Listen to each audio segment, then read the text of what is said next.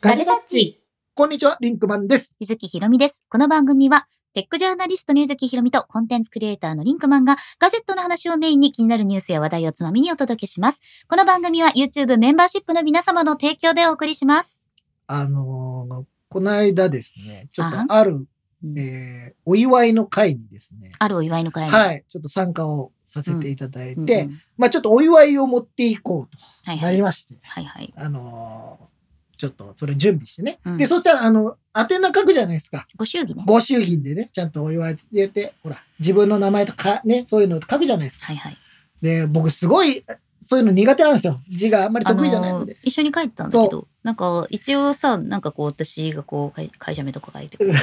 リンクマンがさ、すごい横で嫌だ嫌だ書きたくないっていや、言っ俺てて本当にさ、あの、まあ、結婚式もお葬式もですけど、うんえ行くと、貴重って言ってね、うんあ名前を書くじゃないですか。うんうんもう俺で、筆ペンで書くじゃないですか。書くね大体。うん筆ペンは本当書きづらくて、まあ、ちょっと苦手意識があるんですよ。うんうんで、それなのに結構文字数書かなきゃいけなくて、そうだね。バランスが難しいから、うんうんゆずきさんが書いたのをお手本にうん。僕も書いたんです よ。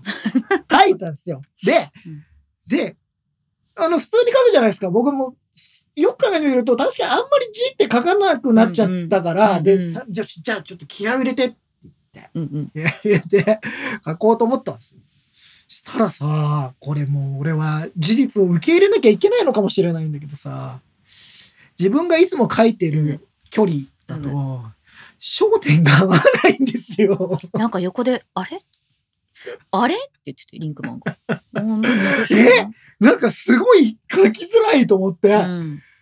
なんか、え えなんか、なんかさ、その、あの、ちっちゃく文字を書くところがあるから、はいはいそうするとさ、なんか潰れないようにみたいなのでさ、うん。ちょっと、ペン先の方で書こうとするじゃない何々記念とそうか、何々記念お祝いみそたういそなうの書く。そそのさ、ペン先の感じがさ、ちょっと滲んで見えんの、俺に。そうでねと思って、書きづれえなと思って、最後の方になって、ちょっと話したら、ピントがあったの ね。いえーと思って、もしかして、なんか前々からチラチラとそういうのは感じてるんですが、これはいよいよ僕は疲れ目だと言い言い張ってきたんですが、違うのかもいしれよない。いよだな。いよいよだな。いよいよ俺は覚悟を決めなきゃいけないのみんかなとほ思ってら、また一歩大人の階段を上ったのですねっておまさんが言ってくださってるから。いいじゃない。サルタマさんが出た経年劣化なんかガジェットみたいな言い方する。いやー、そう。ちょっと、あの、今まではなんとか自分の中で、なんかごまかしてきたんですけど、ちょっとごまかしきれなくなってきまたあか、いもいしじれゃな。ないい。もうメガネキャラだしさ。まあ、メガネだしね。うん。いいんだけど、いや、でもちょっと、ああ、来本る当べにき字時が来た字ね。書けないんだよね。書け ない。そもそも字はき汚いんだけど。すごい、でもなんかなんかこう、跳ねてた。そうそうそうそうなんかね、あの、リ、リンクマンっていうのを縦で書くと、リが左で、んが右みたいな。センター線どこ行ったみたいな難感じ。しい。リンクマンがね、なんかもう右左、右左みたいにな って。あれ難しい。笑っちゃった。だからさ、いやー、字は書かなきゃいけないなとも思いますし、まあほら、そのね、距離を離せば一応大丈夫ですから、ええ問題はやっぱ字を書かなくなってしまったというそこうとでですね。ええ私はちょっとあれでしたという、はいえーもう少し、えー冒頭から悲しいお話でしたが、 愚痴でし 愚痴です。ぼやき、ぼぼややききっていうやつですね。です。いやいやいやいでや。、えっと、は今い日のはテい、今日のテーマいきましょうか。ーマなんですけどうん、アップルマニアが使っちゃう業界用語ありますかっていうテーマになってるんですけど、おこれ、なっこてますねうなったテーマうの、んいまあ、由来というか、きっかけになったお便りがありまして、やーはい。はい。じゃああちょっとの、お今便り日いただいたんでですけすど、はい。えーラジオネームだっこさんから、ありがとうございます。はい、メッセージありがとうございまありが。すとうありがとうはじめまして、初メッセージいたします。ガジェタッチが大好きです。ありがとうございます。ありがとうござい本当に嬉しい。ますガジェタッチが大好きなのですが、はいお二人が会話で言われている用語がいつもわかりません。ああ。 ということで、えっ、と、ダッコさんはね、9つ、このわからない言葉っていうのを、ああの、あげてくださっあ、てまある。なんか、いやうん今それを聞いてですね、はい。ああ、もうちょっとやっぱりうん。会話、会話してる時に少し言葉を開いていかないと。開いていかない。そう。これはまあ、い言け葉を開くっていうのはまうあんメディア用語というか、要するにこう、わかりやすく相手に伝えるために専門用語あまり使わないっていうね。まあなるべく僕はそうしてるつもりでしたが、つもりだったかいいや、あるよ。あのうんさ、まあもちろん、その、話の内容によってはさ、そうそうそうそう毎回開くわけにいかないっていうのもあるんですけど、なるべくわかりやすくっていうのも、一応心がけてるうちの一つではあったんですが、いやいや、やっぱ足りないとでいでうおすね、話で。まあ、この9つのものをちょっとまずはい。発表させていただきます。はいえーまず1つ目。はいどんとこい SKU。来たぞ。ほら、やっぱみんな言っても SKU とかですかこられね。はあの、専門用語と言っていいのかどうかなんですけど、はい。 SKU 自体は専門用語です、ですけどねまあちょっとまあ後でちょっと後でまたやりましょう。えー、はい2つ目、はいアルティメット。あー、なるほど。はい。うん。ですね。えー、3つ目、アウトプット。おー、アウトプット。はいなるほどえね。ー、4つ目がギーク。目。あー、ギーク。はあ、言いますね。えー、確かに5つ目がレイヤー。あー、レイヤーは。コスじゃない、ないよ。うんレイヤーですレイね。ヤーね。えーはい。 6つ目がニッチ。ニッチ。はい。続いて7つ目がコンサバ。あはい。言うね。そして8つ目がハイブリッド。おでー。そして9つ目が世界線でございます。あー、世界線か。そうなるほど。なんか、まあ、正直に、うん。無意識のうちに、そうなんね。か使ってるという感じではありますがね。で、あのーあのね、この言葉っていうのは、えっ、と、決して別にアップルの業界用語ではないんだけれども、うん、うん。我々が、その、何かを表現するときに、こういう意味で使ってるよっていうのはすごいあると思うんだあよあね。りますね。うんで、まあ、もちろん、この、えーポッドキャスト、えーうん YouTube 含めて、その、あのーまあ、テック系ということになっているので、うまあ、多少、まあ、こういう言葉が出てくるというのも、まあ、あるとは思うんですけど、ね。そうなんですよ。よで、まあ、あのー使うね、言葉として、例えば、その、ニッチとかコンサバっていうのは、うんまあ、ちょっと、コンサバは多分ね、ファッションとかで使われてそうるだねも。コののンサ方がバ、多いとこ思れうっんだけど。て、あのーいつ使われてたのかなとかいう話。で、そう最そう近そうそう確かにコンサバって聞かないよね。そうな普の。通の、なんか、でテレビ見てても聞かないよね、私、これ何の文脈で言ったかっていうと、うんリンクマンはうんコンサバだからねってちょっと軽くディスって言ってるんですよ。そうそうそう普段。ディスられてます。そう。で、それは、あの、例えば、決められた店でしか食べないとか、そうなんかあのまあ、決無まった難なところ行くみたいなこおとですよ弁当ねし。か選ばないっていうので、なんかリンクマンコンサバだからねっていわゆいるチャう。レンジをしないみたいなさ、そそううそい、うそうそういう感じで、て言ってるんだけどコンサバな選択をしてるよね。もともとはファッションとかだと、その奇抜ではないとか、うん控えめだとか、うんまあ言葉の意味としてはとにかく保守的であるっていうところがコンサバなんですけど、うん、我々の中ではそのコンサバっていう言葉自体はちょっとこうバブル期とかにさ、流行った言葉っていう背景もあそうだって、ね。リンク使マっンてコまンサしバたっね。ていうなんかコンサバだよね。うんなんかそういう話はね。っていう話をあのよく言っているんですよ。うで、まあ、なので今日はちょっとその辺の話をしながら皆さんがガジェタッチ聞いてるけどよくわからんという単語とか、 あの、これ言ったら通じなかった、アップルん、あ、周りのオ人タにクねに。しか通じなかったみたいなことがあったら、ぜひコメントをね、ねいただければばなと思うんですけ皆さどん、も結構なんか、はい。あの、あの、なんでこんな話とか、確かに、まあ、私いつも我々喋ってる中で、その、例えばガジェタッチプラスうん。の場合は、ダンボさん、太郎さん出てきてくれて、うん、えー結構専門的な話をやっぱりすることが多いじゃうないんです、か。うん、うん。で、こ今のポッドキャストは、もうちょっとライトな感じっていうのは意識はしているものの、まあ、ぼもちろん僕らは普通にこの業界にいるから、当たり前のようにやっぱ使っちゃってるっていうのは、そ正う直なところあるんだなっていうのは今回このお便りをですね、あそうなのよ。いただいてですね、あう、んなるほど。なるほどうん。いや、我々もちょっといろいろ考えなきゃいけない。反省もしなきゃいけないなと思でいまし一番ね、あの、今回いただいた言葉の中で、た。はい。あの、世界線っていあー世界線うねのがあったんですけど、これもさ、なんかさ、なんとなく使っちゃってるよね。あの、うん。私たちでもさ、世界線ってどこで言った多分、すごく言っあの、言ってるんだけどね。日常的に言っちゃうんだけうど、んなんかこういう世界線もあったかもねっていうのは、あの、なんとなくですけど、多分90年代ぐら いの平行世界みたいな考え方とか、こまったちのは、世界線だよ。そうそうで、ちょっと調べたんだけど、みん知なジョン・タイターって知ってる あの、ジョン・タイターっていう、その、要するにこう、別の世界から来たっていうようなっていうおそはのお話といったら。話っていうか、まあ、2チャンネルの書き込みうんみたいな、うんそういうものがあって、で、そこで、あの、そっちの世界ではこうなんだね、こっちの世界ではこうなんだねっていう、ちょっと時空を変えたやりとりみたいな、なんか、そういうのがあって、我々が多分ね、そのアップルの文脈でそれを使うときは、例えば、このままずっとアップルがトップを保っているような世界線、うんそうではない世界線っていうような言い方を多まあ分してるもしかしたら、だイフみたいな話なんでしょうねそうそうそうそううん。こっちの世界線ではこうだし、とかっていう。ねえあみんなジョン・タイターいましたねとコメントしてくださってる皆さん。いにしえのインターネットだけれど もいね。やーなんかだからそういうのも、確かにそういうのに触れてこなかった人、うん、いるじゃないですか。別にうん僕の周りでもいっぱいいますけど、確かに分かりづらかったのかもしれませんね。そうね。そあういうの、今で言うとマルチバースだ。あーなそるれほどはねマーベル・シネマティック・ユニバース的うんなあのところで言うとそういう感じ。あの、世界線は戦じゃなくて、えっと、平行線の線です。線ですね。線線。うんライン、ララインの方ですね。ラインの方ですねうん。で、あと、アップル用語で言うとですね、うんまず、このアルティメット。であ、ーこのアルティメットに関して は、我々もですね、レビューの時とか、あと新製品が出た時にアルティメットって言うんだけど、はて、このアルティメットは何かというところを、じゃあちょっとリンクマン説明してもらおうじゃえなっ、いか。と、うんまあこれも僕も気がついたらアルティメットモデルっていうような言い方を使ってました。うんうんうんで、一番最初の方に僕が知った時の話をすると、基本的に Apple Store で、まあ、MacBook Pro。Mac ですね。基う本んうん Mac の話でこれは出てくるんでマすけど。ックだね、マッうクんマック。うんあのーえーいわゆる、まあ、これもまたちょっと専門用語、一回置いときますよ。吊るしっていう、い、わゆる店頭に置かれているモデル。普通に、えー例えば今だったら Apple Store のサイトを見たときに、一番最初に出ているモデル、で価格出てますよね。うん何万円って出てる。うんあれが吊るしと呼ばれてるものなんですけど、それに対して、アルティメットモデルっていうのは、うん基本は、えっ、と、全部乗せ。 カスタマイズをフルにしたものっていうのが、うんアルティメットモデルということで、うんえー昔は特にそういう風にして言われてたと思いますうんが、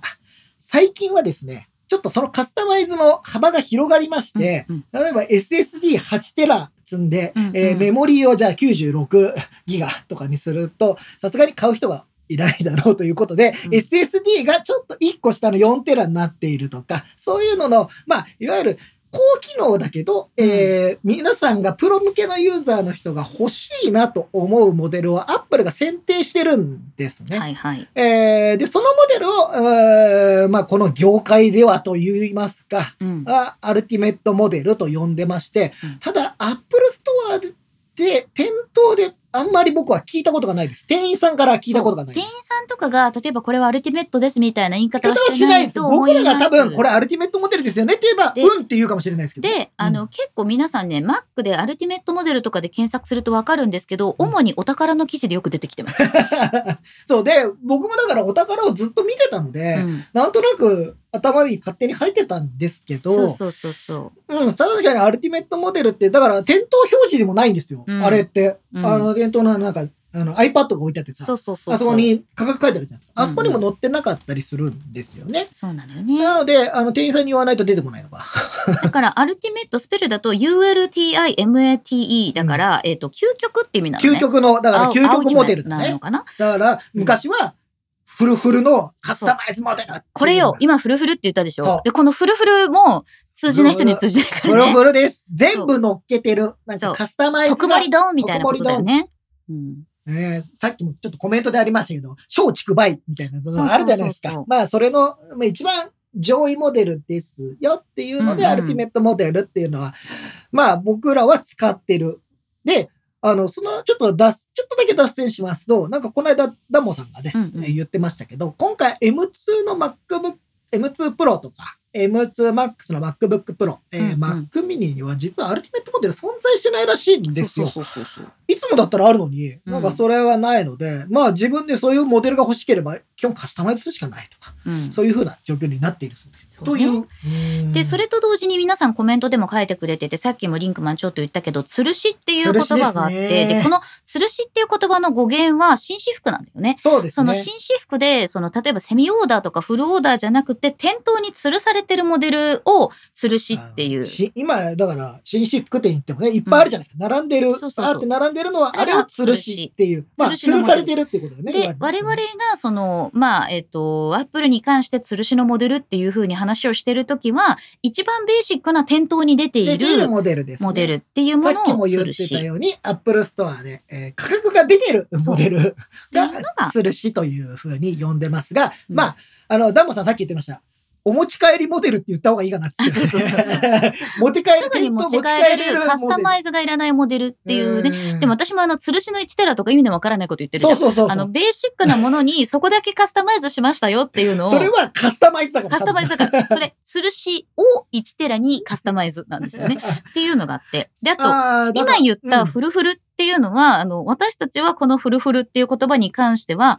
その、えっ、と、例えば、うん、ラーメンでいうところのトッピングがうんメンマと卵とほうれん草と海苔ありました。あ、これ家系ね。あった時 に、これを全部乗せてる状態のことをフルフルって言う。全盛りね。全盛り。だからフルフルに乗っけるみたいなことを言う。言うんですけど、まあそう確かにこれ、業界用語というよりかは、なんか、なんか、なんつうんでしょうね。まあ言葉の、なんか、あれかもねですそういうなんか。えぎょさん。ダンボさんは吊るすより沈めるイメージ。俺は何も言ってないぞ。えぎょさ んえぎょさん気をつけた方がいいですよ。危夜ないです道になって。 そう、そうね、フルスペックですね。ケイチさん今書いてくれてるけど、うんフルスペックのフルスペックみたいなのをフルというようあー、となも。さんがミニマルイコール吊るしかと思ってます。そん、実はそんなこともなくてですね。あーそううんあのー、MacBook Pro とかの場合、二つのモデルが存在したりとかするんですよ。吊るしのモデルでもね。そうそうそうそうなんかそういうのもあったりしますよ。っていうのがあります。あだ高弘さんに言って、オーダーメイドはアルティメットっていう風になると、ちょっとまたそれも違うんですよね。そうなんだよねオーダーメイドはちょっと細かくできたりするので、それはなんか僕らは多分カスタマイズモデル。カスタマイズモデルっていう言い方をなんしてかる。すごいモデルはアルティメットモデルっていう言い方をしているので、まあうん確かによく考えてみると分かりづらいね。そうね。もうちょっと分かりやすく説明できるといいかもしれないな。あとは、えっ、と、ダッコさんに、のコメントというか、いいただいたものの中からある、そのニッチとかは、あまあ、ちょっとこう、形成用語的なところもあるけそうど、だすごくまあ、ピンポイントの人にしか、うんまあ、使う場所がないとか、ニッチなものすごくニッチな狭い産場所業とか言いますよね。んっていう狭いけど、まあそうそそううそういうっていうようなだから我々がそれをこう使ってるときは、すごいユーザーはこれだとニッチだと思うけど、要すニッるに、チこな商品だねとか言いますよね、なんかね。のユうーザーがそんなにいるとは思えないけれども、刺さる人には刺さるでしょう、んみたいな。面白いよ。ね。けど、でもこれニッチだよね、だいぶとかいうようっなていう言い回しで使ってまるあと少。ないとか、なん思かいます狭いとか、そういうような感じで。。そうそうんで、あと、これ私ちょっと反省したのがレイヤレイヤーね。でこれはね、これゆずきさんが確かによく言ってる。ー。多用してるんだけど、うんあの、どういう時に使ってるかっていうと、例えば M2MacBook Air の、えっ、と、例えばプレミアラッシュっていう、うん動画をやるときに、レイヤーをそんなに重ねなければそうだね。大丈夫で言っすてますとね。か、あと iPad もレイヤーを重ねる作業は結構しんどいです。みたいなことを言ってるんなだんけかど、、え M2 の、M1 とか M2 が乗った時に、うんあの、いわゆる、えーイラストアプリでもレイヤーを重ねなければ、そうそうそうそうそんなにも、あの、これじゃなくても大丈夫ですよみたいな話もしたと思うんですよ。そうなの。で、、えっと、これはですね、まずレイヤーっていうのは英語で層とかそう。階層のことなんですよ。で、えっと、ミルフィーユを想像していただけうとん、。はいはいはいえっと、クレープが1枚ずつこう上に乗っかっていくっていうところをレイヤーを重ねるっていうことを言うんですけど、えっと、デザインとかの用語で言うときは、主にイラストレーターとかね、そうだフォトね。ショップってい Photoshop う、でその画像の加工をしたりとか、あと絵を描いたりするときに、レイヤー1枚目に例えば、まあ、鉛筆で線を描き、えっと、その上に重ねたクレープみたいな感じで重紙ねたをもなのんのか上何に枚も重ねて書何いてる枚もって重ねていいうくっていう。で、その部分だけを直せるとか、そうそそうそうそうの紙の部分だけ、5枚目だけ直せるみたいなさそうなんですよそういうような感じだよね。っていうような。なことを、まあ、レイヤー。洋服だとレイヤードで重ねるっていう意味とかで使われたりすそるうんだだねけど、。レイヤードスタイルとかそ言うう。よねだから、私がこのよく使ってるレイヤーっていうのは、えっ、と、元々の画像の上に、例えばテロップを載せる。はい。で、これは一個レイヤーが重なってるんですよ。上にね、はい一個乗っかってで、ます。さらにその上に、えっ、と、画像を重ねる。うんこれ、、もう一枚目のレイヤーが重なってるんですね。うんこういう感じに画像って、えっ、と、例えば、本人たちが喋っているテロップ、それから左上の方にね、ようくんその、例えばいろんなニュース番組とかだと、そのそうだテねーマが出てたりすると思ニうュんーだけスど、の今の、今話してる話題とかさ、そうそうなんかそういうのが出てあくるれっねて全部透明なフィルムが1枚ずつ重なって、全部がこう合成された状態で皆さんの目に見えてるんですけど、うんそれがレイヤーがいいっぱい重なってる状態なんですね。で、それを増やせば増やすほどマシンに負荷がかかるので、レイヤーをたくさん使うような作業だと、ちょっと重たくなるよっていう言い方をしております。それをちょっと当たり前のように我々も使っていましたね。失礼いたしまうしたんなるほど。なんかちょっともうちょっと言い方を我々も研究していかなきゃいけないなというふうに思いまねし、た。あ、ガジェットの森さん、まさしくレイヤーの意味を教えてもらった時、ミルフィーユを想像すると分かりやすいよと教えてもらったあ。そうで、もう本当に、そうか、見た目としてわかるもんね。虎之助くんが 関東ロームレイヤー。関東そうそうそうローム層ですね。そうね、地層的な感じですね。あうの、んシャンロクマルさんが言って、吊るしって量販で買えるモデルではって、その通りだと思います。あの、うん量販で買えるモデルも吊るしそうそうそのうモデル。基本はね、あの、カスタマイズできるお店もありますけど、うんそういうようなっ。ていう言い方をしてて。いやー、でもそうね。いやー、なんかもう、いやー、もう反省だよね、これ、ね。反省反省反省反省であとね、うん今回言われてね、あって思ったのが、うんハイブリッドハイブリッドってよく使うよねって。いう言葉なんですけど、まあ、ハイブリッドカーとか。皆さんが人生においてハイブリッドという言葉を最初にかい聞いたのいつでしたかハイブリッドってなんだろうね。まあ、あの、車で聞いた人も非常に多いんじゃないでしょうか。いや多いと思うよ。ハイブリッドカー。うんうん。でプリウスとかそういうのはね、ハイブリッドカーですから。実は結構ハイブリッドケースみたいな感じうんうんうで、ん最近は iPhone ケースとか iPhone にケーもスもね使われたりするんだけど、えーイハイブリッドの元々の意味は、一種のものを組み合わせることによって作られたものうん。がハイブリッドなんハイだけブリど、ッド。あ、でもそうだよね。そう。例えば車でさっきの話で言うと、ガソリンとと電気モーをター混ぜる。でハイブリッドハイブリッドなんだけど、なんかね、あの、我々は普通に例えばデジタルとアナログのハイブリッドみたいに言うこともあるから、ちょっと言い方の枠がハイ広がブリりすッドぎちイゃってベントとかって言ってたもんね、俺らも。このガジェタッチマックスの時にさ、言ってたよ。本当だうん、言う、使ってました。すいません、ハイブリッドイベントですとか言って、めちゃめちゃ言ってましたね。オンラインとそオフラオフライインンののハハイイブブリリッッドって言った。う、言った、言った。言った。で、私これさ、調べたのよ、ハイブリッド。うんで、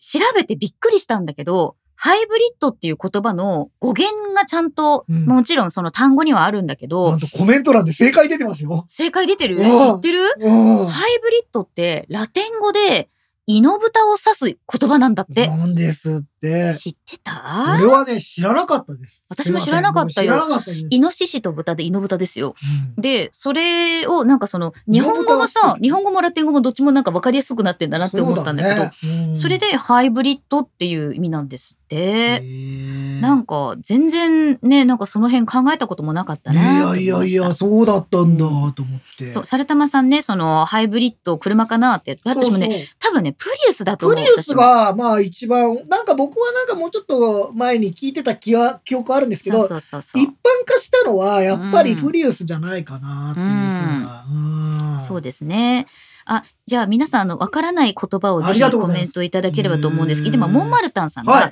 こんばんは、私にもわからない言はい葉があります。。リテラシー、シームレス、トラフィック、ファイナルカット、プラットフォーム、つるしですか。やっぱつるしね。あーなるほど。吊るしについてはちょっと先ほどおはい話しした、まあいわゆる店頭モで、デフルァイみたいな。ナルカットというのは、アップルが提供している動画編集ソフトのことです。ですね。うん。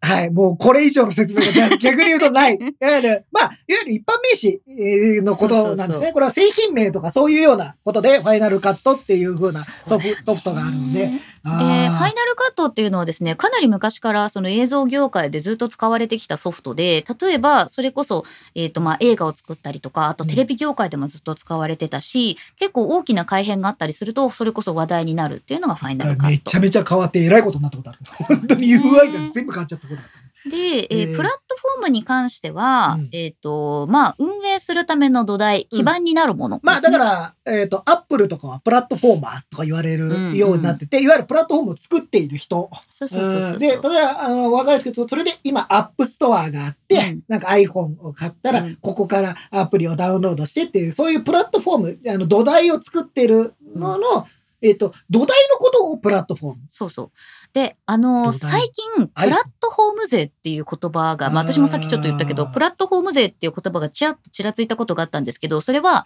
ツイッターの、えっ、と、有料課金の、ツイッターブツイルッターーブルー。がですね、えっ、と、申し込む入り口によって値段が変わってしまう。うん。要するに、アプリをプラットフォームとした場合の金額と、ウェブをプラットフォームにした時の金額が違う。まあこれなんで起こるかって、プラットフォームってその土台なので、うん土台を使う料金って必要なんですよ。 自爆、自まあ爆。だ から、料水道管を使うときに、水道料金だけじゃなくそうて、だねこの土管の料金も実はお金の中に含まれてますよ、はいみはたいいなはいはい話。土管をしあの、敷き詰めるためにはね、工事もしなきゃいけないわけです。で、その、えーあの、インフラを整えたのは誰ですかって言った時うんうんうに、んプラットフォーム、フォーム、フォーマーって言われるんプでラすけッど、トフォーマー。はいトランスフォーマトラーンだスフォみーマたーいなこといつも思い出すんだけど。うんが、えーお金をかけてそれを作ったので、いわゆるその利用料を払ってくださいね。うんうん これがまあ、今言ってたようなプラットフォーム税っていう、そうそうそうまあ税なんて言ってないんですよ。そうでも、使うときにはやっぱりパーセンテージ取られちゃいそまうすそようそうだね。からそれが税金みたいだねってことで、プラットフォーム税みたいな言い方をする。しょうまがあなでい。もこれって昔からあるんですよ。別 そうなんだに、よあの、こあのの仕組みって全部そうあですからの、ねそ。してそれは別に悪ではない。悪ではなそい。こをちゃんと使うことによって整備をされたりとか、そこにまあ人の目が入ってることによって安全がそ守う、られ安たりする全。が保たれるとか、うんまあ、アップストアなんかは特にいい例なんじゃないですかやっぱりねそうやって作ってもらわないと、えー逆に言うと何でもいいからダウンロードができてしまうとさ、そうそ危うなそうそういこともあるわけじゃないですか。そうなんでまあ、す。それの管理費みたいなとこでね取られるっていうのもありますよえね。ーガジェットの森さん、トラフィック、さっきね、せあの言ってくれたあー説明してくれたんだけど、えー交通量、通行量、往来などの意味を持つ英単語、うんで、えー IT の場合は、例えば、その通信回う線、んあとネットワークとかで送信されるデータのことをトラフィックということが多いって今書いてくださってるんですけど、この間まさにダンボさんが、うん。そのトラフィックっていう話を多分してたと思あう。ーしてたねうんだから、そのデータが通れる道にどのぐらいの車が走ってるかみたいなことだよね。トラフィック量とか言いますよね。トラフィック量。量。だからそれがいっぱいあるとトラフィックがすごい、もう混雑してるからみたいな。そうそうそうそういトラフィックまあまあまあ、そうですね。はいうんあこれね、カオカオさん、あの製品はディスコンだからって言われる。ディスコン。ああ。ディそスうコンがか。ディスコンか。確かディにスコンたまに言うかもしれんなディスコンはね、結構言うけど、これはどっちかというと IT 用語なのかな。えっ、と、うんディスコンティニュード。うん、ディスえっコンと、テコィンテニュー。ディスィニュードがディス続と、けるで、ディスが、そのそ、終わるっていうか、あそののいわゆる否定形だだよね。ディスコンティニューだから、えっ、と、いわゆる製品の販売が終了するとか、そそううそうそういう。時にディスコンとかず言っいます。と好きで使ってたのに、あれディあれスコンになっちゃったんだよディスコンになっちゃったよって。いうのは、うんあなんか販売停止みたいな。はい。ちなみにディスコンは、えっ、と、日本特有の略し方。ああ、まあそうだよねディ。スコンティニュードなどね、言い向方こがうでね。絶対ディスコンティニューって言うよね。そうだねそりゃそうだで、ディスコンまで言ったら通じそうな気もするけどね。でも向こうはそうだよね。だってわざわざ訳さないもんね、その言葉をね。だと思いますう。んオワコンと一緒いや、違う違う違う違う違う違う。ともさん、まあ確かに、あれはあのコンテンツの方だからうね。ん。オオワワココンンははねまたね。うんそうなんですよ。まあそんな感じでわからない言葉はいろいろあるよねということで、えっ、と、ギークっていうのは、あと、えっ、と、これはね、結構その、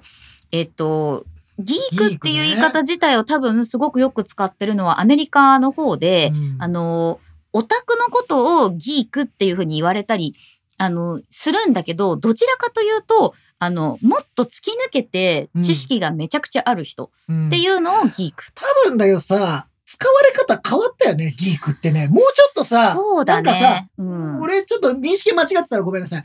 少しちょっとオタク系のことを、ちょっとしたギークのやつだ、あいつだって言ってたんだけど、うんそれがだんだんちょっとすげえ詳しすぎて、そうだなんねか。すごいあいつはギークですげえやつだみたいな風うんうんうにんちょっと変わってきてるような雰囲気が若干俺の中ではあるそうそうそう昔の使われ方となんかなんかね、どっちかっていうと、ちょっと理工系で、うんその知的で、かついろんな専門的な技術を知ってて、何かあった時にもすぐ解決できるような、みたいなのをギーク。でも、そのなんかね、ギーク向けの何々みたいになると、うん専門知識があったりとか、もうすごい突き詰めた、あの、ポジティブな意味でのオタクっていうような感じっていうのかな。うんちょっとね、なんかその、オタクっていうニュアンスの中に含まれるものとまた違うことがある難しいね確かにね、うんニュアンスだ使え使ってる割にはなんかなかなかそうそうそう我そう々もっとあのもう丸田さんがもう一つほらリテラシーっていうリテラシ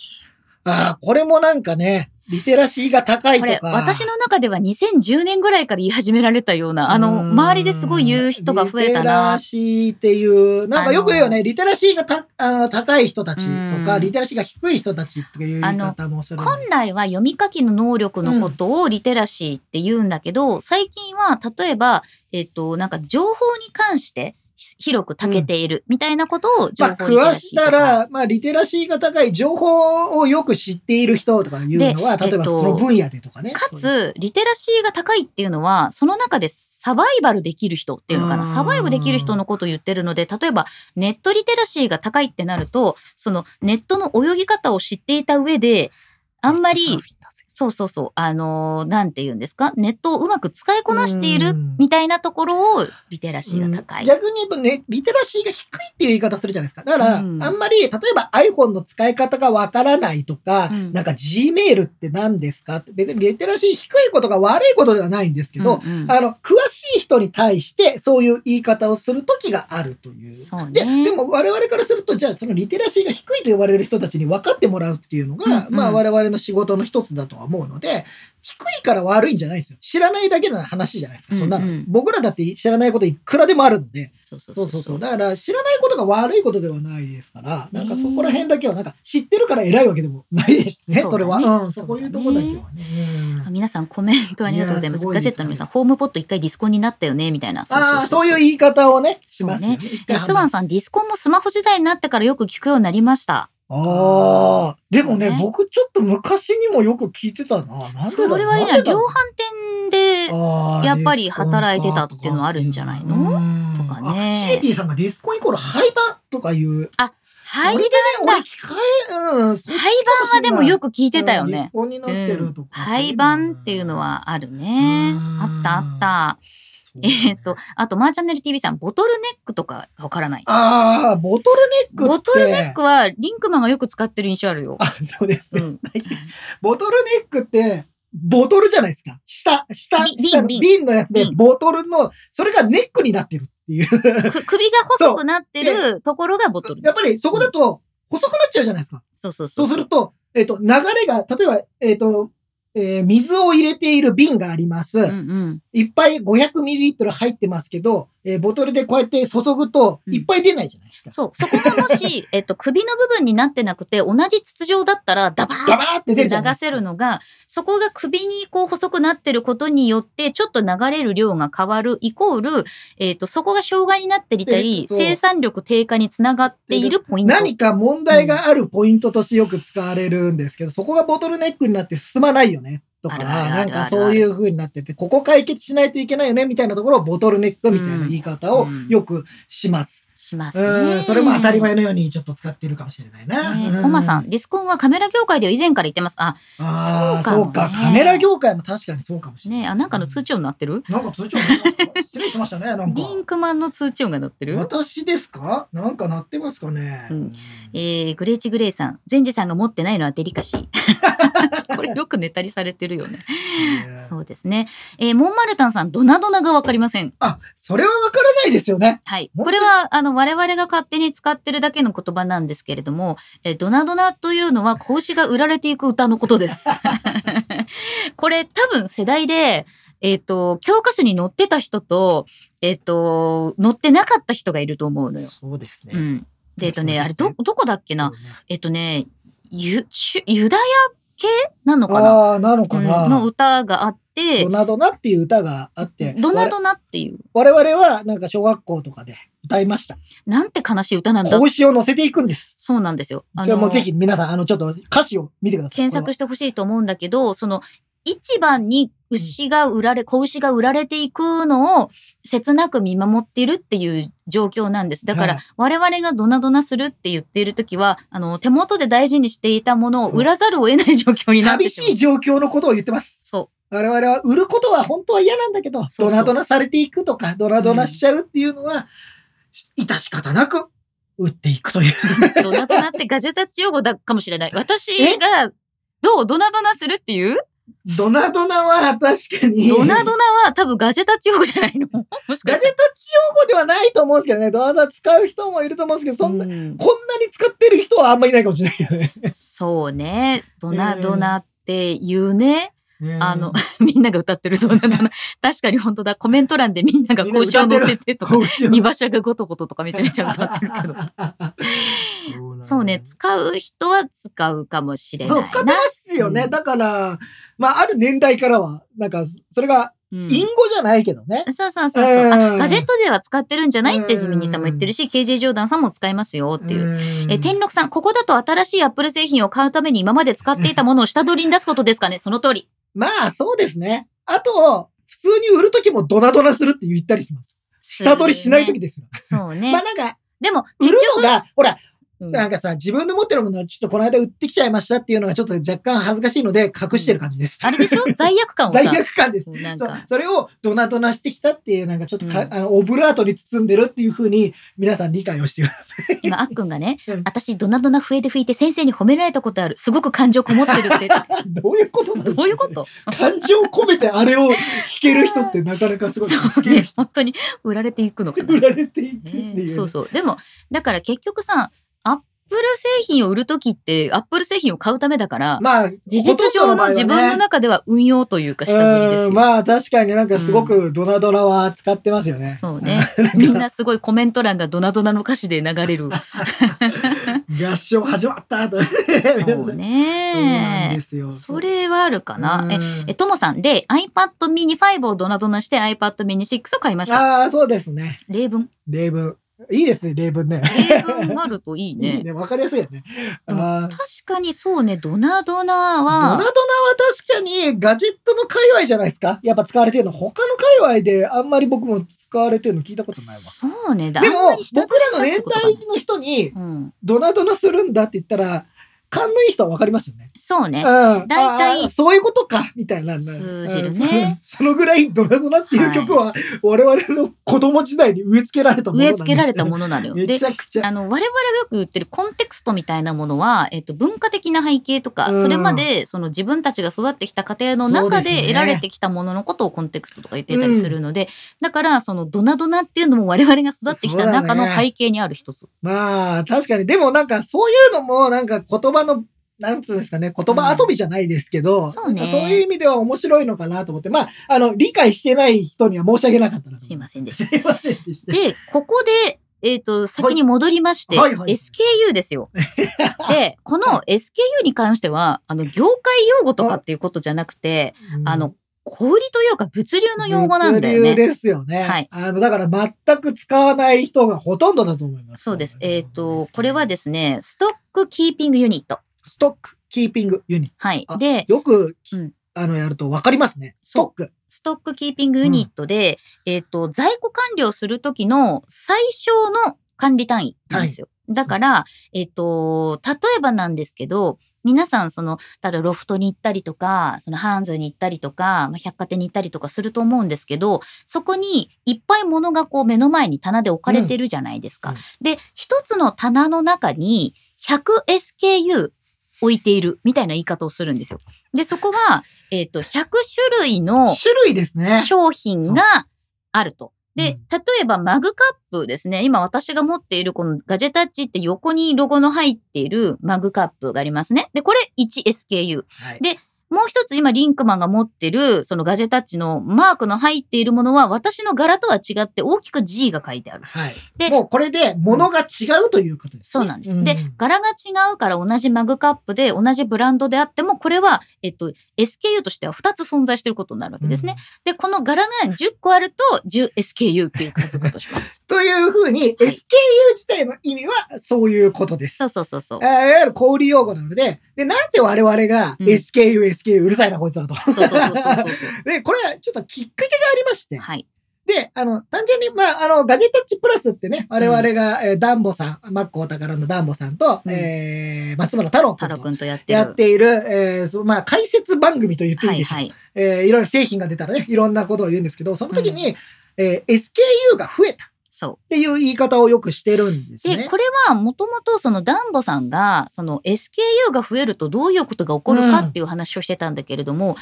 例えば、そのカラーがいっぱいあるとですね、えっ、と、例えば、えー、iMac まあ、まあ、iMac? えっ、と、まあ、うん例えば MacBook にいくつか色があったとして、まあ、スターライトがありカラまバリす、ねシルバーがあります、ミッドナイトありますっていうカラーがいろいろあると、その1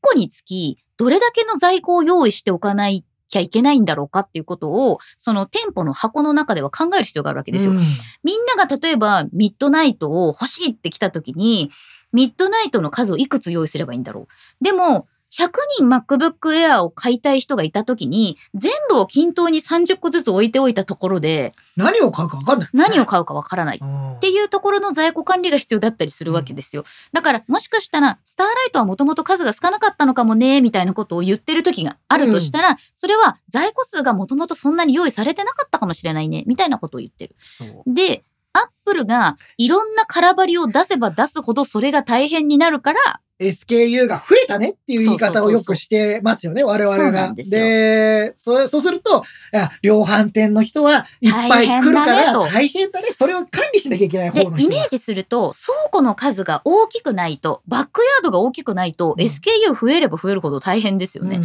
だから例えばまあこの今私が着てる赤いセーターをと色違うリンクマンが青を着てたとして、でこれが10種類展開されてますってなった時に1個につき 10, 10色やったってもう100枚になっちゃうわけよ。大変だ。そう。で、これをもうちょっと増やそうとしたら1000枚、2000枚ってなるから、あら、SK- SKU 増えたら大変だわ。でも、SKU がいっぱいないと物は売れないっていう背景もあそっうて。だから、みんなの好みに合わせようとすると、うんいろんな人の好みに合わせようとすると、はいどうしても SKU は増えるよね。っていう話が。 SKU ので我々の時によく出てくるんもでとすもとの元々その話。あの、いわゆる、いや、大変だねっていう話をしてるんですが、はいここで、なぜか、どんとこいがついてる。はい。ね、あっくんも今言ってます。どんとこいは何ですかって でいう。、えっ、と、これはですね、うんえー実はガジェタッチプラスのはい過去の放送回の iMac、iPad Pro、AirTag、怒涛の Apple、C 製ヒーラッシュを超解説っていうのがあったんです よ。ありましたね。これ何日のこれはね放送なんだえーいつでしたこれね、ちょうど1年以上、だから2年ぐらい前になぐるらいと前思うだとんです思けいまど、すよえーね。この日のゲストは、えっ、と、エンガジェット日本版編集長の矢崎飛鳥さんだっ当たんですけ時、ど、当時、あの当時まだエンガジェット4番が。そうなんですよ。で、えっと、ここで、えっと、太郎くんが、あの、後で皆さんにもちょっとリンクをね、シェアしようと思うんですけど、 まあ、とにかくスペシャルイベントで、すごいいっぱい出たんですよろな製品が増えた本の当よ、にこの時。うん本当に怒涛の製品ラッシュで iMac も iPad Pro も出るし、なんか iMac めちゃめちゃ空張り多いし、これは SKU どどんんととここいいだだね。ねって、急に太郎さんが言ったんですよ。そう、で、それが、 なぜか我々は、ツボにはまってしまったんですよね。そうなの。どんとこいってなんだよって思って。 SKU もうなんか、 どんとこいどやっち。来いみたいなま感あ、じの。そのぐらいいっぱい出てるから、もうど、どんとこいですよ。どんどんとこいよって太郎くんは言ったんだけど、えっと、これをどんとこい SKU に直したのは私だと思うんだよね。そうだで、ねそ。れは、えっと、なんでかっていうと、トリックの、うんあの、どんとこい超常現象の響きがあったんで、どんとこい SKU をハッシュタグ化しハッた。シュタグに、いまだに、あの、我々のあれで、うん新製品が出るたんびに、どんとこい SKU SKU っていうふうに言ってそうるのなんでは、すよ。もともと松村太郎作そうな。んですっていう。これはね、えっ、とね、あの、よく覚えてるとかいう話ではなくって、えーさっき調べました、め調ちゃくべちゃま。した。 1時これは間ぐらいかけて、これ最初に言っそうたのいつだっ最け初に言ったのいつだっけっていうのを、あの、僕、もうみんなで、ちょっとスタッフ含めて、それいつのやつだってさらったんです。ですね。うんで、あと、 えっ、と、ひずお兄さん、ありがとうございます。えっ、と、松村太郎名言シリーズみたいなものがあって、付き合いたての彼女っていうのが、はい、はい。僕もわかりません、もう。付き合いたての彼女は、えっ、と、太郎くんもう何言がっ、てんのあの人。ダイナミックアイランドのことを指して言った言葉なんですよ。覚えてるみんあなあ。覚えてます。で、このダイナミックアイランドですね。えっ、と、 iPhone14 Pro シリーズでね、 14プロシリーズの、うんまあ、上部の方にダイナミックアイランドがありますけうど、んそれの最初のレビューとかをしてた時に、あの、表情がくるくる変わって、見てて飽きない付き合いたての彼女みたいだって言ったんだよ。もうダメだろ、もう。なんでそこでなんか、そう子犬みたいとかちょっと子供みたいじゃなくて、そう付き合いたての彼女ってず言っったとんだ見ろうてられとるとかだったらわかるんですけど、付き合いたての彼女、付き合いたてじゃそうなのなくな見見なくなるんですかみたいな話になっちゃそううんですよね、もう本当にね、ちょっ。と太郎くん時々変なことい言うや、ので面。白いんですよ。で、我々が、あの、ハッシュタグ量産型番組っていう、あの、よく言ってるんだけど、そういう名言をですね、すぐハッシュタグ化するせいで、そうなってました。いや、なんで すそうなんですよ。ねあ森田中ピバラさん、SKU のイメージはユニクロの店内を想像すると分かりやすい。そうそうそうそうそう。いっぱいありそうますようことね。いっぱいあるからね。うんめちゃくちゃ SKU ありますよという。で、だからそのまあ、S、あの、SKU とかに関して我々がよく言ってるのは、なんか、いや、今回もどんとこ SKU ですねって言ってるのは、今回空張り多いねそっう、て。空張り多いねっていうようなとか、いろいろ細かいの増えたねみたいなようなそうそうそうそうぐらいで、えー考えてもらえるといいかもしれないあですとね。なんか例えばアップルペンシルのペン先とかなんか知らないところで新製品がいきなり10個ぐらいドンって増えてたりするあんまり我々知らなかったりするけど、うん実は SKU 結構増えてんだよねみたいなことをダンボさんが言ってたりしますいやね。ーそうですね。いや、いろいろ、太郎さんはいろいろあるね。いろいろあるよ。皆さんが、皆さんがコメントに書いてくれてるのを見ると、なんかいろいろあるなと思う サルタマさん、突きたての餅みたいな。突きたての、いやでも突きたての餅みたいな動きもしてるからね、ダイナミックアイランいドや。あうんあっくんがリンクマンの意味も私は知りたいっつってあ えももっと前にありましたもしかしてあリンクマンのリンクマンって、うんえーえーとグレッチ・グレイさんかうんうな、ん。えーがリンクマンってどういう意味あこれも説明しておきましょうか、はい。あのもともと僕がリンクマンっていうブログをやってたっていうのがもともとあるんですけど、そうそうえーリンクマンの元の意味っていうのは僕サッカーが好きなのでサッカー用語で、えーうんリンクマンっていうのがあるんですね。でそれはなんかまあうん平たく言うと、えー攻撃とあー守備をつなぐ人っていう意味で、つなぐそういうえー人のことを、えーリンクマンって呼ぶんですよ。まあめちゃめちゃ使われてる用語じゃないので、うんあのサッカーなんか見てる人でもあんま聞いたことないっていう人もいるかもしれないですけど、まあ、そういうそこから、えー僕サッカー好きなのでそれつけて、そのリンクと、要するにそうそ URL うのリンクをかけたってことだよねあ。のね、あうの、んつなぐっていうのを僕はあ繋ぐっ結ていう構、方ねうん重視してつけたの。で、その、なんか、いわゆる情報をつなぐとはいかはっいていうような意味で、リンクマンっていうブログ立ち上げて、本当はね、だからそこで、ちゃんと、あの、ペンネームと言いますか、ハンドルネームと言いますか、つければよかったんですが、僕はそのまま表に出ると思ってなかったんで、うんそのままにいたらですね、ある時ですね、えー皆さんからリンクマンさんと呼ばれるようになってしまいそまうしだて、よ。引っ込みがつかなくなりましそうてだ、よ自分が今名乗ってるのはリンクマンというふうになるあっくん、あ、それ聞いたわ。そうですよ。 知ってますって知。ってる人もいらっしゃると思いますけど改めてはい知らない方もいらあっしゃとる、さっきごめんなさい。ちょっとどなただったか見逃しちゃったんですけど、ペリペリって何ですかもうペリペリについてはペリペリ。ないな今ちょっとすぐには出てこないかなペリペリはすぐには出でてここなないいなな。えっと iPhone をまあ一番わかりやすい例でいくと iPhone を買ってまあこれ Apple 製品ですね僕らがペリペリって呼ぶな Apple 製品を買うとですね、今最近あの昔ってビニールでさあの包まれてたじゃないですかパッシュチリンク。シュシュリンクそうこれもそうなんだシよュリねン。クされてるって言うんですけど、うんまあいわゆるそのラップに包まれてる透明のラッ プでそうくるまれている状態を、まあ、なんかシュリンクっていうゆ用語として言ったりするんだけど、その透明のラップで覆うのをやめて、うんそれはちょっとこう、なんだろうな、サスティナブルな、まあちょっとそのエコなっていうとかのものにするためにそ使ったうもの。まあいわゆるその、うんあのー本当はき箱が汚れてはいけないからっていうことでそうそうそう昔そうは使ってたんですけどまあまあゴミ減らしましょうっていうようなことでやってたんですよ。ちょっと待って、ちょっと待って、みんなコメント欄で笑わさな いで。そう,、あの、瀬戸康史さんがよく食よべくて食るべやてるやつ。つで。 で、えービニール食べられなくなったっていうそう話だ食べられなくなっでたっていう。その代わりに何がついたかっていうと、シールがついたんですよ。うんシール的なもの。うんうん。えーで、それ、そうじゃないと、えっと、完全に、えっと、パッケージングできないというか、えっと、そう開いそうちそうゃったらダメじゃないですか。うんうんうんあの、新品なのに勝手に開いちゃった。で、それを、箱を閉じるために、うんえー、テープって言ったらいいんですか、まあれは。なあ、んて言う最んです近かもし Amazon で買い物したことのある人だと、あの、ここを引っ張って剥がしてくださいって、なるよね、段ボールでも箱ね。になんかまあ、例えばポッキーとかのさ、あー入り口をさ、こう、ペリペリってやるじゃん。あー、ポッキーわかりやすいかそも。う。ポッのキーとか一番ペ最リ初ペリのペリ側のペリってややる、あれです。つ。はい。あれと似たようなものが iPhone の背面とかにくっつくようになっエたアんポッでツすとよ。かにもあったりするんですそそうれを我々はペリペリと呼んでます。これさ、でもさ、ペリペリって最初に言い始めたの私、あっくんな気がしてるんだよね。うんあのペリペリあるじゃん。あれどうしてるって確か聞かれて、ああ、ペリリペリ、そうですね、で取ってまもす。当たり前のようにみんなペリペリって言ってる。で、博士も、博士もペリペリやっぱりペリペリは取ってるんだよねって、リあの、突然、ミームとして突然誕生した言葉ですね、だから。ううん、そうそうん信者のペリペ リ。あれもだからす捨てていいのかどうかわからないみたいな感じになっちゃって、そうですね箱の中にしまっといたりしますそうです、そうです。そうそうそうそうで、ちなみみに、エギョさんのこの開封の儀っていう言葉は、もしかしたら一等斎さんが最初に日本で使ったんじゃないかっなてい。いうか、えーアンボクシングっていうのがねうんもともとアメリカの方でいわゆる開封するときに、まワクワクをね、うんあれするためになんかアンボクシングっていうのを言ってたんですけどそうそうそうそう日本名にそれを開封の儀っていうってふうにいしうたこのとが、にして言ったのが一等星さんじゃないかとない言われかてと言われてます。諸説あります。諸説あります諸説あります。ガジェットの森さん、ドナドナ母親に通じました。あーでもいや 通じた母親、ね、その、お母年齢層にもよるから我ね。々と同じぐらいではありませんか、うんと。か、ちょっと上の人だったら、まあ全然通じると思います。そうね。業界用語からガジェタッチ用語になってきてるんですよね。 そうそうそうそう。そう。いや、わ我々がね、やっぱこういう配信とかでも含めて使ってるものが多いのでね、たでいや、あるんだな。なんか私もね、あったなと思って、いろいろちょっとこう考あさえてみたんだけど、はいあの、すごい、こう、まともなところで言うと、M シリーズ、A シリーズっていう言葉を我々は当たり前のように使っていますが、ああ、そうですねは。て、M シリーズとは、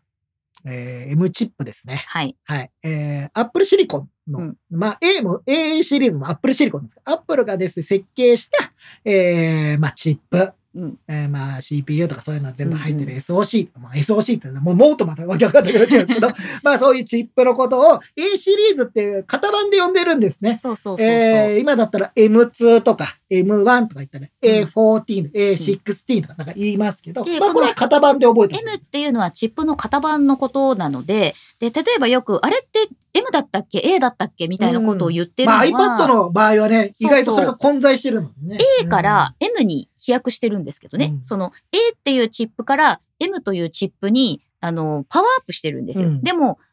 iPad によってはその A のカカテゴリーが載ってる時と M が載ってる時があうるんのでそうあれどっちだったっけみたいなことを言うことはありますいやね。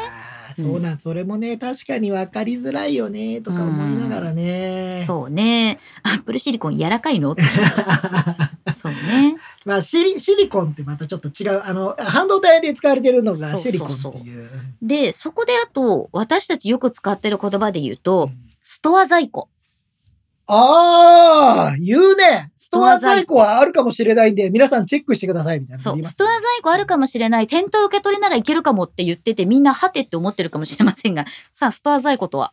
えー僕らが言っているストア在庫。アップルストアにての店頭にあるうん在庫のことを言っています。はい。アップルストアです。あと、このアップルストアっていう表現も、ちょっと途中からややこしくなっていて、実は、えっと、アうんップルストア丸の内、アップルストア表参道ではなく、アップル表参道、アップル丸の内、アップル銀座なんだけど、総称としてアップルストアって呼ばれたりします。えっ、と、アップルストアの名前はって言ったときに、そう。アップル銀座っていうのそうながんです名前です。そうなの。うんで、そうそう我々がストアって言ってるのは、アップルの直営店のことを指していて。直営店ですね。ほとんどの場合、そう直そう営店のことで。で、えー、ビッグカメラとかと、とか、ヨドバシカメラということを我々は量販店と呼んでると思います。そうそうそうなんです。そこはそういうふうにして分けてるとだ思いかまら、す量販店には、うんえっと、例えば、キャリアの在庫があるかもって言ったときは、えっと、ソフトバンクとか、au とか、そうえっと、キャリアっていうドコモのはそういうことですね。えですね、そういう通信信事業者が扱っている iPhone のこの型番が量販店にはあるかもしれだから、ません。ドコモ、au、ソフトバンクもプラットフォームですよね。プラットフォまームでたすそういうことも繋がってくるわけそうなので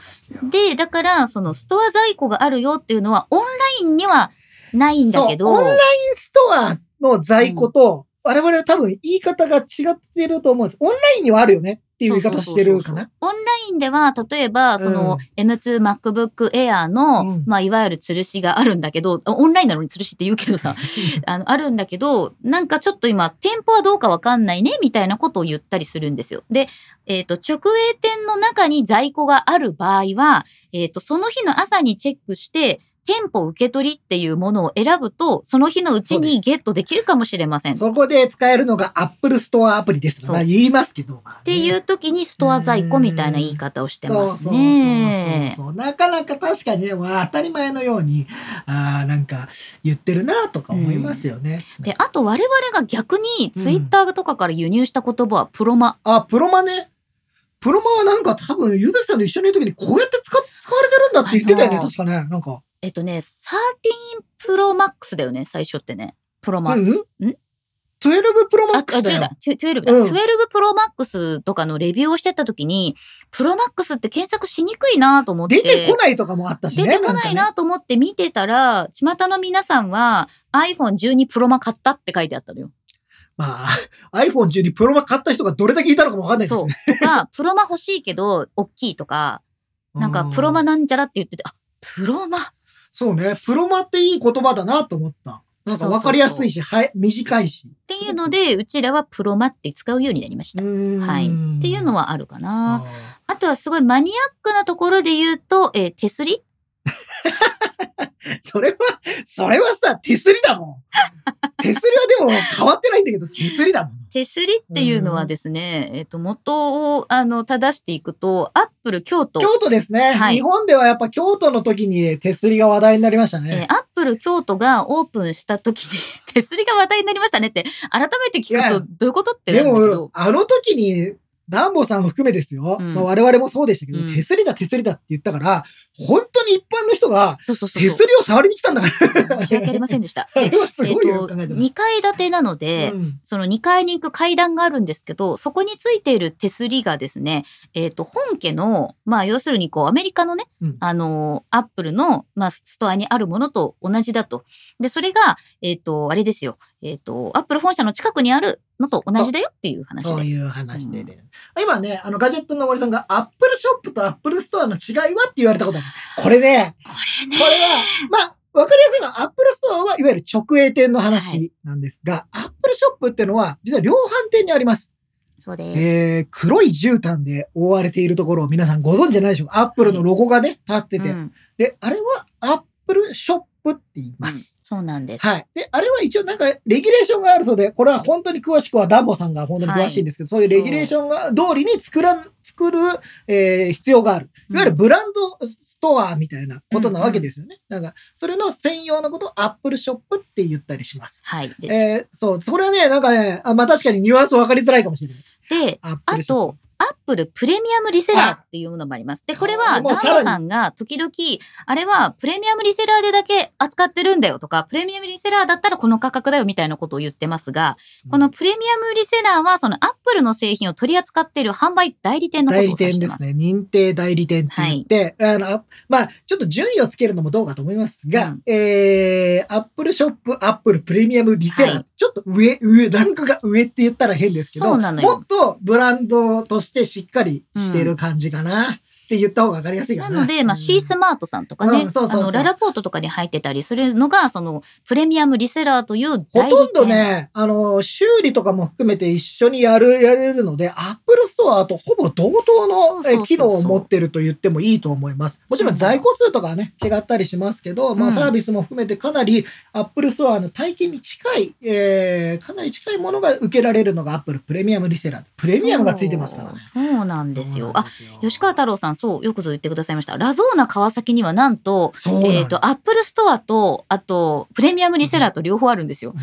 あの、ど、そう本家の方がさ後に来たんだけどねそ。うそうよくわかんなくなっちゃってますね。 1階に C スマートがあって、うんえっと、2階にアップル川崎があるっていう、ね。ああ、で、今、スワンさんが言ってる、ヤマダ電機の中にあるのは、多分アップルシアョッッププルですショップです。で、ヨドバシとかにでもねそ、これ、ちょっと、また、ちょっとややこしいこと言いますう。よ。うんうんあの、アッアップル、あのー量販店の中に、はいアップルのコーナーってあるじゃないですか。あれを全部アップルショップっていうかというと、違います。うん全くアップルショップじゃない時もあります。いわゆるアップルの製品を売ってるだけっていう店舗もうあんっうて、んうんうんアップルショップっていうと多分ですけど、え黒い絨毯そう。が引かれていて、そうそうそうそうえーそういうちゃんと決められたあれがあるそうなんで。目印は黒い絨毯だ。そうそうそうそう、うんかもしれないですんねかそういうのがあるのでね。うんえっ、と、モンマルタンさん、レギュレーションとはああ、ルールールえっ、と、レにギュ近いかなレーションは、そのルール、うん規約、規約あとまあ規則うんなんだけど、えっと、我々が多分ね、レギュレーションっていう言い方をしてるのは、えっと、表記のレギュレーションが違うとか、えっと、例えばなんだけど、その iPhone、えー半角スペース、えー14、半角スペース、プロみたいなっまああ、の基本のそういうそうそう表記の仕方。っていうのがあったりする。うんそういうのをなんか表記のレギュレーションみたいな言い方をしたりとかしてますねそう。ね。なんか、まあ、すごい平たく言うとな、ちょっとしたルール的なことを想像していただけると分かりやすいかなという。ねなんかこういうルールでやりましょうね。こういうレギュレーションでやりましょうね。みたいなそうそ言うい方をしますよあねとは、その、こういうふうに運用してくださいっていうことを決められてる場合、あうん、公平斉藤さん、ありがとうございます。アップルプレミアムリセラーの元中の人ですが、レギュレーションイコール規定はかなり厳しいいです。やーということといだうこそとうでな、んですよ。やっぱそうじゃないと、うんアップルプレミアムリセラーとして運営ができない。そうね。 なんかあ、カラカラくんスーパーチャットありがとうね。アップルスタイルガイドね。そうそうそうそう。表記がね、しっかり書かれている。そうガなイドがのよ。そうなのようね。んよくわからないのガジェタッチ名言集作りましたよさっきね、なんそかうダンボさんに、あのー、アップルウィキ作った、アップルガジェタッチウィキを作れってた言わられっましたけどね。て言われまし確た。かにね、そういうのね。結構ね、なんか言っちゃうよね。うん、なんかね、その辺いやー、うん、難しいですね。なんでか、これって多分あれねアップルさんもすごく、あの、そういうの悩みながら言ってると思ってて、で、あの、例えば今、安藤さんが書いてくださってるウィジェット。ここれはもう知らないとすぐに説明できないから、業界用語っていうか、その、ウィジェットって何っていうのになった時に、ウィジェッ例えば、iOS16 でこんなウィジェットができましたって言われると、ウィジェットとはってなるじゃん。うん。私たちの中では、左側にスッてやったら出てくるやいつっとぱかいさ出。てくるやつはうウんィジェットだよね。で、あと、最初多分、その、ブログとかでも、うん、ウ結ィ構ジェットってあったあったあった。なんかツイッターのさ、タイムラインが出るウィジェットとか、そそううそういう言い方をしてるよね、まあ、ショートカット機能でビジュアライズされてるものっていうのを私はそういうイメージ。あうー。あーあーん、ビジュアライ、そのビジュアルとしてすごくなんかこう、可愛かったりとか、かっこよく見えるような、うんそのショートカットかなっていうのをウィジェットって言いますね。あう んガジェタッチで聞いた。あ、ガラちゃんさん、つらしいってガジェタッチで初めて聞いた。まあでもそ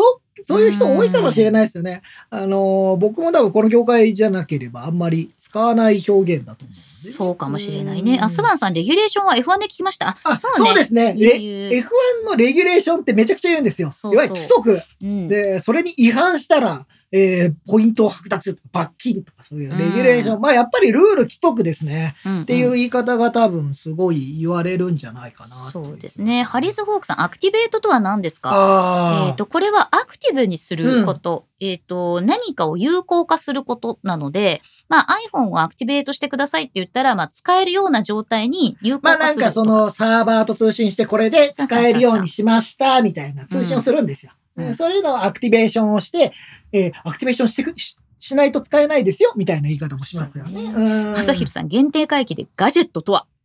ああ、ガジェットって何ですかこれってさ実はさあのーあんまり英単語としては我々の使ってる意味とは違うんだよね。うんこれ結構エンガジェットの時に、じゃあガジェットって何なのっていう話をしてて、通電してないとガジェットって言っちゃいけないのみたいなことはあなっんかたんだね、けど。ガジェットってなんだろういねや。もともとは道具うんうとんか道仕具だね掛けとかのことを言ってるから、実は別に通電してなくってもガジェットはガジェットなんですけうどん、なんかそのなんだろうなそこから転じてちょっとこう面白いとか、うんそういう意味を持った電子器具っていうのにななってるんかなか今。僕はもうちょっとなんかすごい、すごい、これ拡大化中、なんかちょっとおもちゃ的なところかそら、うそうそうそうそうなんかそういう発想が来てて、そうねガジェットってよくあるただの電子機器みたいなことじゃなくって、そこにちょっとなんか面白い使い方があったりユニークなのがあったりワってッいクう印ン象がもともと釣り具の総称なんです。あへーそうだそうだ道具仕掛けとか、まあ、そうだから仕掛けとっかそていうのはねそういうことなんだ。ね。うんあっくんが、ガジェットは私が説明に参ります。改めてちょっと なんか、確かにあっくんにちょっとガジェットとか説明してもらおうか。そうだよねれはいいね。ねうんあ塩パンさん、ときめくものはガジェット。そ うそう。ときめくものはガジェット。いいですね。それはすごくいいような気がしますそうね。土鍋は。はガジェットです。はい。土鍋はガジェット。そう 我々の中でね、土鍋はガジェットって言ってま し土鍋はガジェット。た。ガジェそうッね。トとガジだェッね。トって説明するのはもしかしたら難しいかもね、普通に。でも、なんかそういう概念的なものがあるから、我々もそううんガジェットって名前をそ入れうたのそうね。そう、なんかそういうことなんうんあえっ、と、えー、サルタマさんが、うんなぜベンチなのって言われるベンチマーク。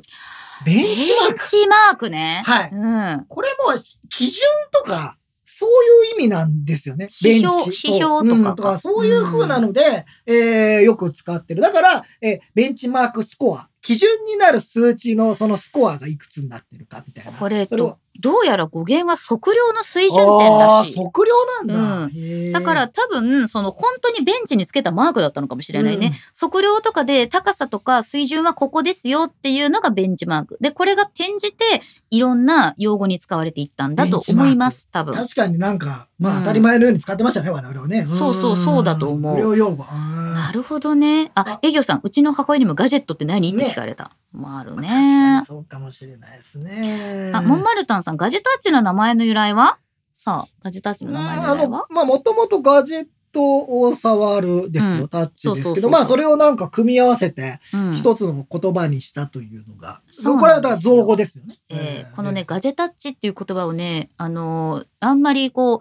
音声アシスタントたちが、い全わゆ然る拾ってくれ Siri とないか Alexa とかが全然拾ってくれなくてうんんかポねッ。ドキャスト再生してもらうのうんに言っても全然最初の方なは全然拾ってくれなくて、うんえーそれで裏話をすると、ガジェタッチってポッドキャストの名前がそうそうそう、えーカタカナになったのそうなは、のそれを読ませるためなんですよ。あの、英語うのん表記だとなかなかね、分かってうんくれなくてね。うん吉川太郎さん、ガジェタッチの他に候補ありましたあかりましたよ。いっぱいあったんですけど、いっぱいちあょっったと忘れちゃったんだよ、ね。いや、でもね、多分スラックに入ってるよ。あるよね。探せば出てくると思うんで。最後多分3つぐらい絞って、周りの人に聞いたんだよ。そうだね。あア何ンすケるート取ってって。アンケート取って、これがいいんじゃないってなって、これにした。うん。う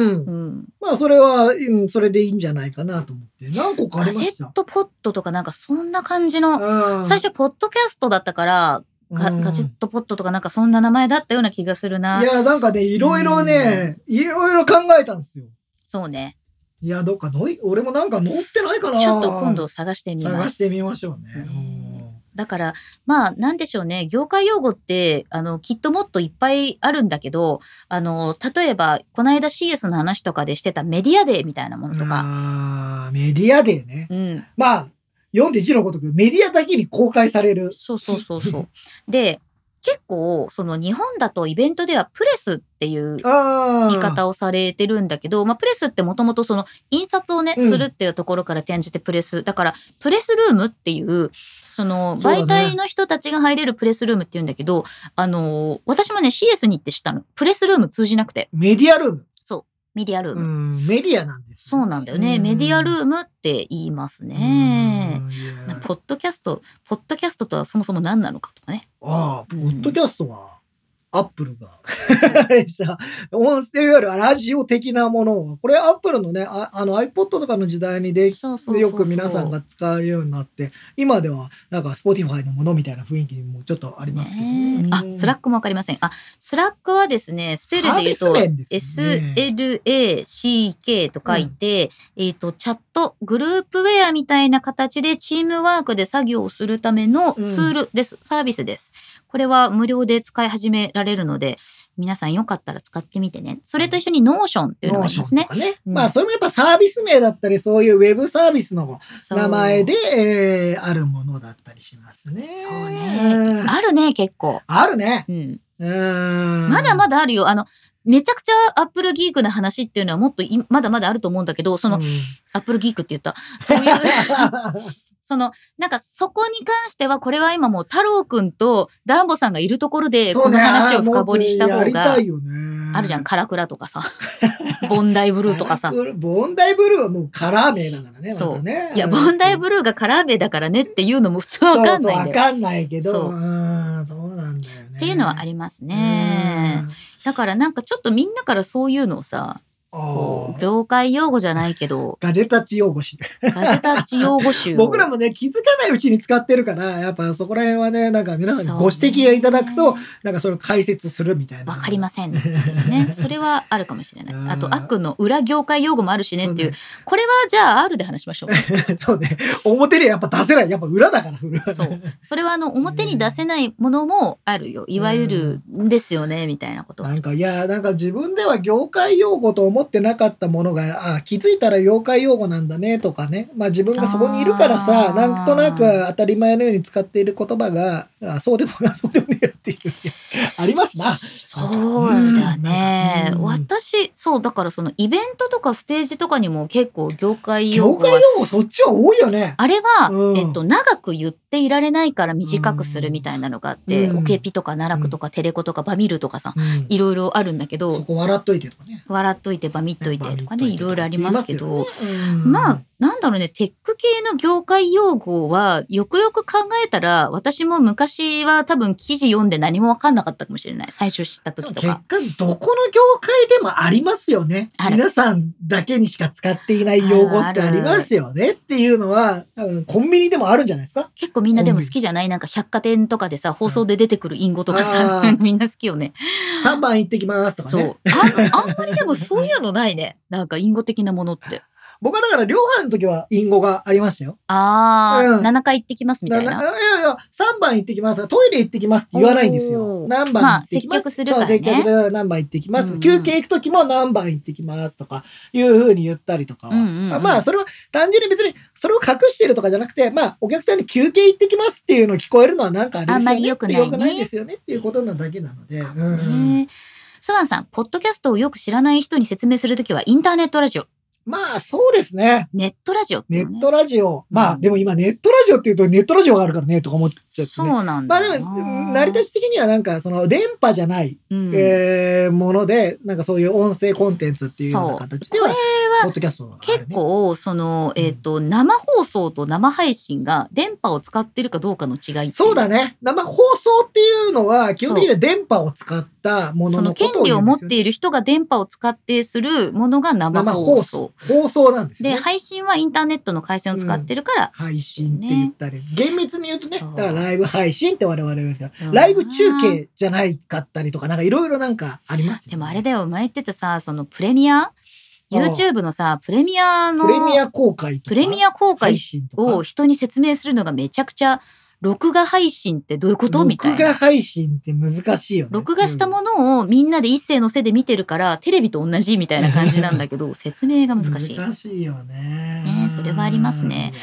いやでもなんかいやー、なかなか今日は盛り上そがうりましねた。。これはなかなか、ううんん、自分たちもなんかいろいろ、あ、なるほどっていう、なんか発見もありましたね。そうね。あ、こういうふうに言ってたねとか、うんまあ、なんかそこら辺って難しくて、全部を開いた言葉で、いわゆる分かりやすく言ってしまうと、うん話がちょっと長くなってしまったり、そうそう事情化してしまって、なんかあんまり、えー、なんか取り留めのない話になりかねないので、うんうんまあ僕らもまだまだやっぱりこういう業界用語を使ってしまうとは思うんですけど、うんうんまあなんかもし分からない時には、その時になんかちょっとお問い合わせをいただければお、問い合わせをいただければ。あのーうん例えばライブでやってる時これちょっと意味がわからないって言ってもらえればちょっと説明もねなんか補足もしてくれたり、えーチャットの場合は皆さんが教えてくれる時もありますからね その場合もあります。そういうのもありますので急にあの総帥が出てきて教えてくれるっていうこともあるかもしれないですなからんかうね。んなんかそういうのはなんか皆さんと一緒にそういうの作れればいいなというふうに思っておりますまあでも面白かったでもなん面白かっかすごくあのだっこさん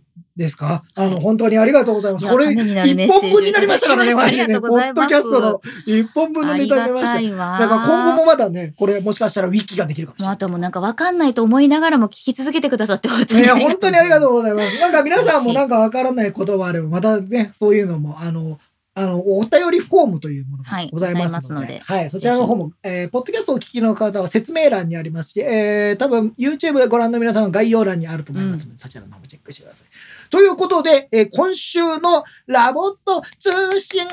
イエーイ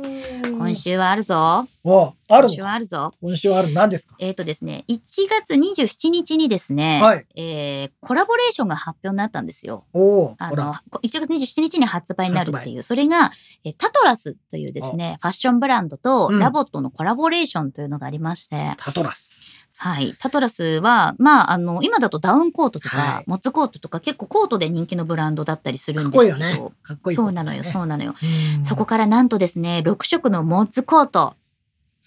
出ました。マジか、これがすごく可愛くてですうんね。今ちょっとね、写真を見ながらもうちょっとそう喋なっのてますけど。で我々はもう、コー手元トでだよ。こロロボットにコートだよ。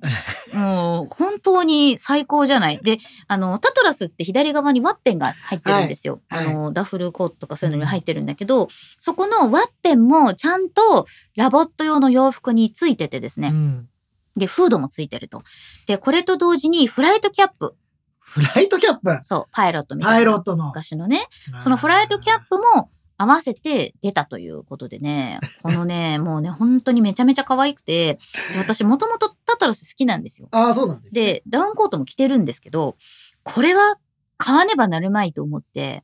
で、これしかも人とのリンクコーデができるんよ。ああ、なるほどね。で、飼い主さんとリンクそうなんんです、オーナーさん。オーナーさん。で、あそれ。が、あの、 せすごく可愛かったんで、両方買いました。マジで買いました。えー、ちなみに、ラボット用あータトラス、おいくらでしょうか皆さん気気になってますよ。コートが3万2000何ぼかやったと思います。皆さん、お聞きになられた瞬間、えー、3万2千円ですので、そうですね。まあ、そう。余裕で Apple TV は買いますね。 3万2千。エアポッツの普通の世代は買いますね。はい。で、え っ、と、ミキャップですよね。ねフライトキャップの方が1万ちょっと。うん別売りなの別売りだよ。買いました。で、こあれ、おじいさん池田さん、そうです。フライトキャップって紅の豚のあれです。そうです、そうです、そうそうでそうそうそす。うわかりやすいですね。はい、で、あのーカラーがさ、6色ぐらいある割には、私、あの、本当に発売12時だったんだけど、1分にはほぼ在庫切れだったのね。あの、この時ですね、実は僕、ゆずきさんと一緒にいたんです。取材に行ってたんでそうす。えー東京ビッグサイトでう、ん。取材に行ってた時に、えっ、と、僕、あともう一人、野々下さんと一緒にね、うん回ってたんですけど、うんえー会場移動中ですよ。うんゆずきさんが、先行っててくださいって言ったら えとか思って、まあいいよ、もう先行って、もう待ってよっつって。もうね、57分にタイマーかけてたの。忘れるから。で、 行って、まあしばらく見てたら、ゆずきさん来て、買ってたっていう。 そう本当にそうなんだと思って。で、そうなんです。でね、えっと、これ、オンラインでは結構在庫が少なかったみたいなんだけど、はああの、とあるところからの情報によりますと、タトラスとある情の報ブランドショップに、店頭に今ラボットがいて、おーで、えっと、そこあで、そうなんだ、コラボしてるからか。吊るし、今日の皆さん、復習も兼ねてますよ。今日の。そこにねそうそう、吊るしのモデルとしてですね、ミリタリーライクのモッズコートが出てるという。いうことで、で私はネイビーを買いました。で、あの、え自、分私はの、あ違う違う違います違うはいはいえっと、びコくトりしラ用にネイビー買ったんだけど、それは、リンクコーデしたいなってちょっと思ってて、自分用まだ買ってないんだけど、でも、自分がオレンジのミリタリーコートを1年、通年で着るのはちょっとたないかなと思でっもてさ。オレンジ可愛いね。オレンジね、1分でなくなった。あ、やっぱそうだうね。ん俺もね、もし、自分がもしそ、うラボットオーナーだったら、うんオレンジが欲しいね。でも、これはね、え、いいじゃないあの、コトラにはオレンジで、自分はグレーでもいいじゃないそうそう、それでもいいなそれっでもいいじゃないて思ったんだけど、けどなんかリンクコーデしたかったのと、あと、なんかコトラの性格的にネイビーかなってちょっと思って。暗いですかあ、 いや、割と落ち着いたあ、感じの。なるほど。落ち着いた子はだいから。落ち着いた感じのものだったんで、えっ、と、ベースウェアをですね、あのー福袋で買ったモータースポーツモデルのあのベースにこう着て なでんかすめねちゃくちゃなコーディネートになってませんかいや大丈夫ですか可愛いですよ、とっじても。ゃあこれは、えっと、なんですか、ゆずきさんのツイッターを見ると実物が見れるようになるんです実か、物の動画がですね、あ私があの、コトラが電源がないって言ってるのに無理やり着替えさせて写真撮ってから出かけようと思ったから。なんか、もうネストに戻るって言っているコトラを捕まえてですね。かわいそうに。はい。撮った動画があります。ありますので、じゃあそちらを見て、皆さんジャッジをしてみてください。そうなんすまあでも、見ましたけ。ど、可愛いよ、確可か愛に。いでしうん確ょかに、それはもう認める。そたう。だ、すごいなと思いました。そうです ね。まあ自分用の自も自分分用のはいくらですかもし買うとすると、多分10万以内だと思います。もうこれ以上言うのはやめと こう。いや、でも、まあそういうものなんですよね。うん、まあまあまあ、え以内、まあ言っても多分そのぐらいじ ゃない違ったっけえっと、今、ブルゾンとかは、多分、シャンマル六さんが教えの課金は無限大。そう、教えの課金は無限大ですね無限大です。よあの、そう、あの、これはですね、もう可愛さプライスレスっていうことで。いやー、いいんじゃないですか。はい買もわうせこていれただきましたはお金、ね、自分の枠内でやってるんだったら、もうそう好ですきなようにやったらいいと思いますけど、びっくりしたなというお話でした。でも、あの、ちょっと戦略的な話とかで考えるとですね、やっぱり、まあ、グルベックさん素敵なところついてくるねっていう、ああのーコラボするところもコラボするところがさ、って思おっしてゃれてだ。もんね、またね。あ、あった。あタタラスのオルバナは9万円でしたね、モズコートは。合計で、えー、13万近くとかいうことになるんですかそうですね。全部、なんてさ、あの、パイロットなんとかも。これで私がオレンジ買ったら笑うよね。うんいいんじゃないお前がオレンジおも。前が買うんか いコトラに聞かせろみたい なね。聞かせろみたいな。そうですね。ん1ヶ月1万円だって思えばいいんじゃないですかね、サブス クで。というわけで今日もゆるっとお送りいたしま した。目立たずあなたに寄り添いたい。ガジェタッチお送りした水木ひろみと。リンクマンでございました。バイバーイ